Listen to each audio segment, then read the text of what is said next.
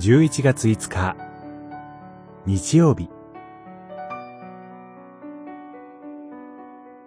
主イエスに倣って人に仕える。マタイによる福音書。23章。1節から12節。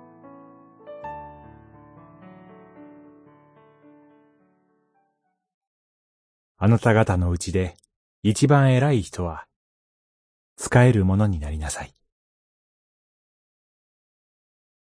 二十三章、十一節。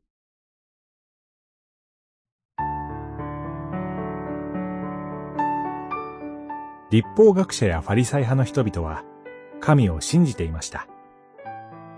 しかし彼らは、神よりも人に褒められたいと願っていたようです。例えば、聖句の入った小箱と衣服の房は、神の教えや救いの恵みを思い起こすために身につけるものです。彼らは、自分たちの信仰深さを人に見せようとして、その小箱を大きく、また、房を長くしていました。また、宴会では上座、街道では定石に座ることを好み、広場で挨拶されることを好みました。彼らは人からの名誉を喜びとしていたのです。主イエスは、彼らに見習ってはならないとおっしゃいました。彼らの過ちは、神の愛と許しから目を離したときに、生活の中に現れてきます。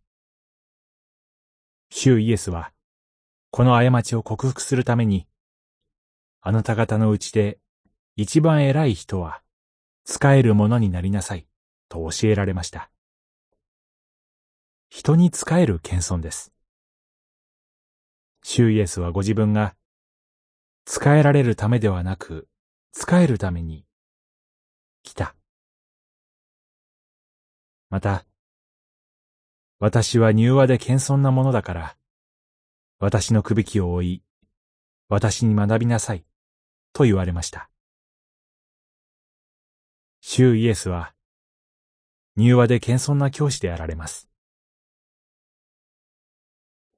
私たちは、主イエスに学びながら、謙遜に人に仕えます。